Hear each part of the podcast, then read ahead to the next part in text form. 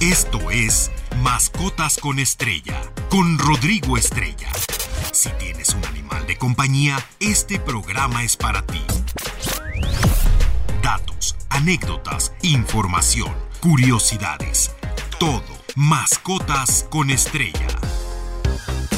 Muy feliz sábado. Espero todos se encuentren muy bien. Ya sábado 18 de febrero del año 2023. Qué rápido se pasa el tiempo. Ya está por terminar este segundo mes de este año. Y el día de hoy, eh, pues les traigo un programa dedicado a los meninos, ya que el siguiente día 20 de febrero, es decir, el siguiente lunes, se celebra el Día Mundial del Gato. Les recuerdo nuestras redes sociales, MX en Facebook, Twitter, Instagram y TikTok. Y recuerden que pueden escuchar los podcasts de programas pasados y la mejor programación de Stereo 100.1 en estereociendigital.mx, en nuestra página web, ahí pueden encontrar toda la información. Ahí me encuentran como Rodrigo Estrella. Y pues bueno, eh, ¿por qué se celebra el 20 de febrero el Día Mundial del Gato? Ya que todos sabemos, ya lo he platicado aquí muchas veces, que no es la única fecha que se celebra el Día Mundial o Internacional, como lo quieran llamar, del gato, siendo uno de los animales que tiene tres conmemoraciones al año. Anteriormente, hace todavía unos 5 años, era el animal con más eh, pues efemérides al año, pero ahora ya no, ya le ganan los perros porque está el día del perro de guía, el día del perro eh, sin hogar, el día del perro adoptado, etcétera. Ya se inventaron muchas efemérides, lo cual yo creo que está bien para recordarnos y sensibilizar. Pero hoy pues nos vamos a enfocar a las del gatito y para los que no sepan cuáles son estas tres celebraciones en el año, pues se las voy a contar aquí y cuáles son, ¿no? Pues la primera es la del famoso gato llamado Socks, que en español significa calcetines. Este gatito vivía en la Casa Blanca cuando era presidente Bill Clinton y pues logró su fama y empatía internacional ya que siempre salía en las conferencias de prensa cuando estaba en la oficina o presidencial, ¿no? En la, en la oficina oval, como le llaman ellos. Desafortunadamente a Sox le, diagnosticaron cáncer y decidieron aplicar la eutanasia. Ya era un cáncer muy avanzado y pues él eh, fue eutanasiado el 20 de febrero del año 1993 y debido a esto es que este eh, día se celebra ya internacionalmente. Muchos países, incluyendo México, pues hemos adoptado esta fecha también para rendir homenaje a estos animales de compañía y promover una campaña de adopción para proporcionar un hogar a los animalitos eh, pues que están en la calle. Ya saben, si quieren adoptar un gatito, contáctenme en rodrigo arroba animalesconestrella.com, ese es mi correo. Y si me envían la información y más o menos qué tipo de gatito quieren adoptar, les envío las fotos, el formato de adopción y iniciamos el proceso. No se van a arrepentir, tengo unos gatitos en adopción hermosos. Ahora, la siguiente efeméride de los gatos es el 8 de agosto. Se celebra también el Día del Gato, declarado por el Fondo Internacional del Bienestar Animal, ya que en el hemisferio norte es la época de mayor fertilidad de estos felinos. Y pues, como bien decimos, no hay un tercero malo y este es el 29 de octubre. Se celebra en Estados Unidos el Día Nacional del Gato. Pero ¿por qué menciono esta tercera efeméride? Sobre todo porque Colin Page, un experto en comportamiento de los gatos, de verdad una eminencia esta mujer, eh, quiso generar conciencia en la población sobre la cantidad de gatos abandonados por las calles de las ciudades y propuso esta fecha. Así que sea cual sea la fecha, lo que sí es cierto es que estos encantadores compañeros han estado entre nosotros desde tiempos ancestrales, siendo admirados, respetados y amados por su encanto, misterio, fidelidad e independencia. ¿No? Y es bien importante eh, conocer mejor a nuestros gatitos, por eso les contaré un poquito de su origen, ya que esto pues, nos ayudará también a entenderlos mejor. ¿No? Y vamos a hacer un recorrido por los felinos, sus géneros, variedades, podemos encontrar relaciones genéticas o parentexto al actual gato doméstico. Ya que, bueno, los antepasados del gato no se diferencian demasiado a los que existen eh, o existieron, perdón, hace unos 10.000 años, momento en la historia en que aparece el Felis silvestris o el conocido gato montés. Se tiene registro que los gatos vivían junto a los humanos desde el año 5000 a.C. aproximadamente, pero sin duda los egipcios son los primeros que registraron su domesticación e inclusive su importancia en la sociedad. En un corto lapso de tiempo, el gato domesticado se dispersó desde Egipto a todo el mundo. El gato llegó a la India, China, de la mano de los comerciantes fenicios sobre el año 500 a.C. Y no fue, imagínense, hasta el año 100 después de Cristo que se dispersó por toda Europa, alcanzando hasta el norte de Rusia. Su expansión a Norteamérica, es decir, aquí a nuestro continente, ocurrió en el siglo XVIII apenas, imagínense. O sea, no tiene tanto que están los gatos en este continente. Sobre todo esta especie de gatos, porque hay otro tipo de felinos, ¿no? Si bien es cierto, todavía está en debate el origen del gato doméstico, si es el gato montés africano, pues no podemos negar sus grandes aportaciones y sobre todo para todos aquellos que tenemos gatos, lo fascinantes que son.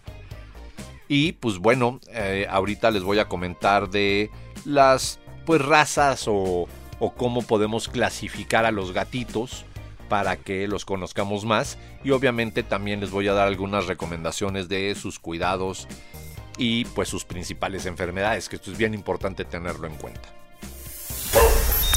Estás escuchando Mascotas con Estrella. Bueno, pues eh, como les comentaba, existen cerca de 100 razas de gatos que se pueden clasificar en cinco categorías generales, así es mucho más fácil, ¿no? Existen los persas y exóticos, ¿no? Los de pelo ondulado o rizado, los de pelo largo y semilargo, los de pelo corto y los orientales y siameses. En estas cinco categorías son el resultado de un análisis de las características comunes de los gatos y de su origen, obviamente. Las personas han realizado de forma intencionada pues, alteraciones en la genética de algunos gatos con el fin de obtener nuevas razas. Cabe mencionar que también han nacido nuevas razas a partir del cruce natural de gatos de distinta raza. Actualmente, tristemente, hay millones de gatos callejeros en todo el mundo, a pesar de los esfuerzos por concientizar y promover la castración y la adopción. Así que ya saben, si tienen en mente adoptar un gatito, pues esto eh, pues sería increíble, créanme, les va a cambiar la vida, ¿no? Y cada vez existen más estudios que demuestran, en la mayoría de los casos, que tener una mascota y más concretamente un gato es beneficioso para nuestra salud. Los beneficios de tener uno o varios de estos felinos como mascotas son muchísimos y cada vez se, descubren más. Por ejemplo, reducen el estrés, Acariciar gatos reduce los niveles de cortisol, es una hormona relacionada con el estrés. También el contacto físico con los gatos incrementa en humanos la producción de ondas zeta cerebrales, que habitualmente se producen en estados de relajación y calma profunda. Y todo esto son hechos científicos, ¿eh? no nomás se los estoy compartiendo por, porque quiero que adopten un gatito o todo aquí. Y se lo pueden preguntar a quien tenga un gato, no necesitas tener ningún estudio para darte cuenta que esto es una realidad, ¿no? También tienen efectos terapéuticos en personas con autismo, por ejemplo. Yo he dado muchos años terapias a niños con autismo con perros. Eh, pues con gatos también funciona, ¿no? El contacto físico con las mascotas incrementa los niveles de oxitocina, perdón, una hormona que está vinculada con el establecimiento de relaciones sociales. Y varios estudios han encontrado niveles menores de oxitocina en la sangre de niños autistas. Se ha comprobado que el incremento de niveles de esta eh, hormona en autistas disminuye las conductas repetitivas y mejora la habilidad de evaluar el significado emotivo de la pues, eh, entonación al hablar, por ejemplo. Por otra parte, el estudio también revela que los niños con autismo que tenían mascotas se sentían más tranquilos y relacionaban eh, pues, con los demás con mayor facilidad, imagínense. Esto es bien importante y de verdad estamos en pañales. Ya ven que hace poco les hablé en un programa de lo que es la su musicoterapia, o sea, de los ruidos, la, música que hacen los animales y cómo entre ellos eh, eh, se ayudan y también ayudan al humano, ¿no? ¿Cuántos no tenemos por ahí en casa un CD con música de ballenas o de aves o de alguna especie animal y que ponemos para dormir o para relajarnos? Pues justamente esto también tiene que ver. Hay que recordar que el ronroneo del gato está en unos niveles de 40 a 50 Hz. Y esto eh, ayuda a regenerar, por ejemplo, tendones y ligamentos si es que fuimos operados o tenemos un problema muchísimo más rápido por esta frecuencia que si no tuviéramos un gato junto. Estos experimentos también son comprobados, no son hechos científicos.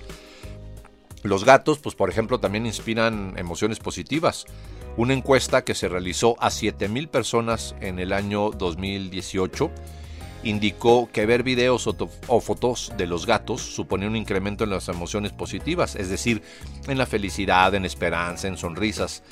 Y pues de las personas que estaban visualizando estos videos y fotos, eh, aumentaron sus niveles de energía y al contacto con ellos estas emociones positivas se incrementaban aún más. Es decir, estas personas que están viendo en redes sociales los videos de gatitos chistosos que se caen o los gatitos ronroneando, etcétera, eh, generan todo este estas acciones positivas para, para nosotros y que tanto nos hace falta ahorita reír y estar tranquilos, pues bueno, qué mejor que con un que con un menino. ayudan a mejorar la salud mental y también les comentaba que el ronroneo estimula la curación de los tejidos, especialmente a lesiones que afectan tendones y músculos, incrementando la densidad ósea y disminuyendo el dolor, ¿no? Mejoran la salud en general. Y pues bueno, ya sabiendo un poquito esto de pues de que los gatos que tienen muchos otros beneficios, yo les estoy dando los principales meramente. Y ya les conté un poquito de la historia desde hace cuánto tienen los gatitos pues entre los seres humanos, que hay que recordar que en Egipcio incluso los adoraban y pues estaba ahí, hay dioses relacionados con los gatos y demás. Eh, ahorita les voy a contar algunos mitos y realidades de los gatos porque pues así como los gatos no tienen siete vidas y es falso que sean enemigos naturales de los perros, eh, pues quiero aclararles algunos mitos que muchas personas consideran de estos grandes felinos. Vamos a un pequeño corte, no se despeguen, estamos aquí en Estereo 100.1, la estación del Delfín en Mascotas con Estrella. Todo sobre animales de compañía. Mascotas con estrella. Qué bueno que continúan con nosotros. Les recuerdo nuestras redes sociales, Estereocian MX en Facebook, Twitter, Instagram y TikTok. Y nuestra página web, estereociendigital.mx. Recuerden que ahí pueden escuchar los podcasts de programas pasados, no nada más de mascotas con estrellas, sino de autos al 100, el especial de Lili Musi, eh, los programas de nuestra querida Claudia. Entonces, eh, pues bueno, ahí también van a encontrar información de sus artistas favoritos. Continuamos con el tema de los gatitos y pues de los mitos y realidades, ¿no? Este ya lo he publicado muchísimo, pero quiero hacer mucho énfasis, por eso lo repito. Los gatos negros traen mala suerte. Esto es increíble que lo sigamos creyendo. Esto sucede durante la Edad Media, que algunas personas creían que los gatos negros eran brujas transformadas en animales y pues al encontrarse con ellos en la calle pues era una señal de mala suerte, ¿no? Hay que recordar que el color negro se produce de una forma natural en los gatos o en cualquier otro animal, en un cuervo, en cualquier animal, en un perro, ¿no? Esto es de forma natural. Es una característica genética y no tiene nada que ver con el comportamiento del animal. Así que nos quede claro, el color de los animales no tiene que ver con la buena o mala suerte y mucho menos de los gatos. Tristemente, eh, y esto lo he vivido en carne propia en diferentes operativos y reportes que me han llegado, hay quien hace rituales, sacrificios y estupidez y media con los pobres gatitos negros y otros animales, ¿no? Cabras, perros, gallinas, etcétera, creyendo que, que haciendo sacrificios de estos animales eh, pues van a obtener algún beneficio, favor o no sé, no, no, no entiendo qué, a qué es a lo que quieren llegar. Lo que sí es muy cierto es de que cuando es luna llena, cuando es la época pues de noviembre, ahí octubre, noviembre, que viene Día de Muertos, todo, pues todos los protectores no damos estos animales en adopción, eh, sobre todo los gatitos negros, porque eh, pues hay gente que empieza a buscarlos para tratar de hacer sus locuras y sus trastornos psicológicos, pues dañando al animal, ¿no? Aquí hay un caso eh, que ahora les quiero comentar muy importante, porque hay muchos mitos de esto, ¿no? Hay quien dice que las mujeres embarazadas deben deshacerse de su gato para no contagiarse de toxoplasmosis. Yo les recomendaría primero cambiar de médico si su médico les dijo esto, porque el médico, aparte de que tiene estudios de los 70 no se ha actualizado, creo que ignora completamente lo que es la toxoplasmosis, ¿no? A ver, los gatos se infectan con este organismo cuando cazan y comen presas infectadas. ¿No? Si es la primera vez que están en contacto con este organismo, los gatos, pues, eh, excretarán quistes de toxoplasma en las heces eh, en un corto tiempo. Y esto es cuando las personas pueden infectar eh, si ingieren por alguna razón estas heces infectadas. Pero a pesar de la mala fama que tienen los gatos con el toxoplasma, es mucho más probable que las personas se infecten con este organismo consumiendo carne de cerdo mal cocinada que de un gato. A ver, les cuento. Cuando yo recojo los areneros, limpio los areneros de mis gatos, pues obviamente voy recogiendo la arena o la jardinera, porque sí, sí, Mili se hace en la jardinera también, de vez en cuando se va a las plantitas, ¿no? Les encantan las macetas. Pues obviamente lo pongo en una bolsa, la cierro, limpio la arena y luego me lavo las manos.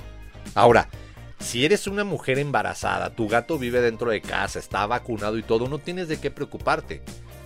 Pero estas cuestiones de higiene que debemos de llevar de lavado de manos, todo, bueno, son aunque fuera cualquier otro animal.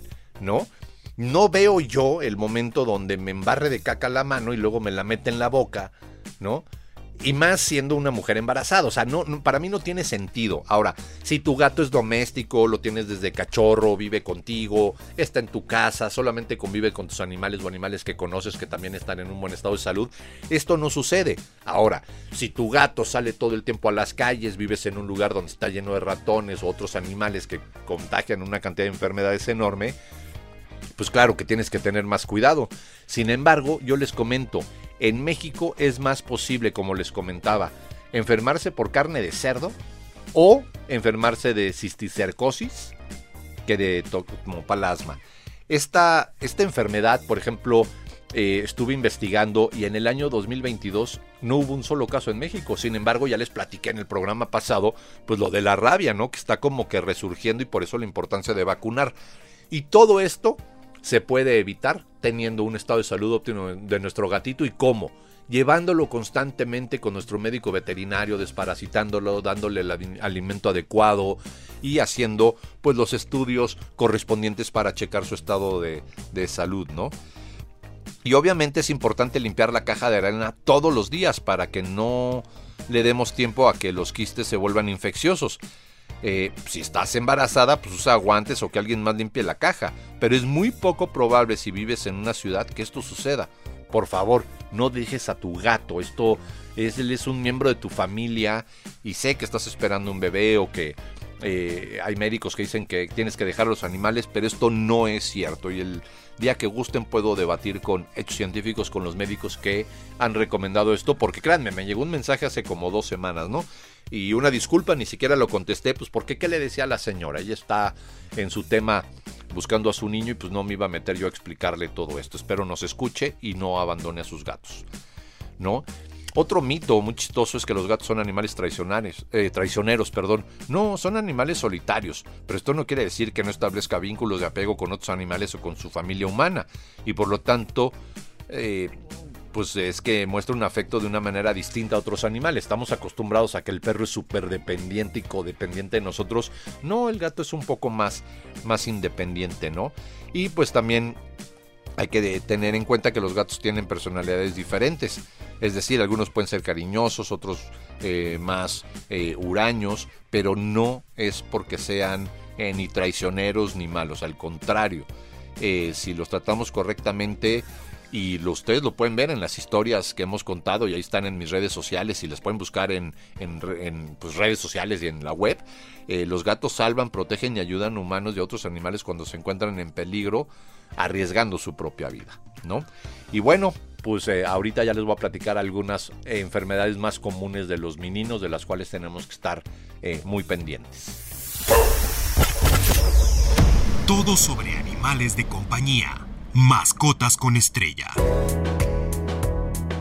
Bueno, pues todos han preguntado desde el otro día, el miércoles, que estuve con la querida Adriana Pérez Cañedo en el noticiero, y aquí quiero hacer una pequeña aclaración.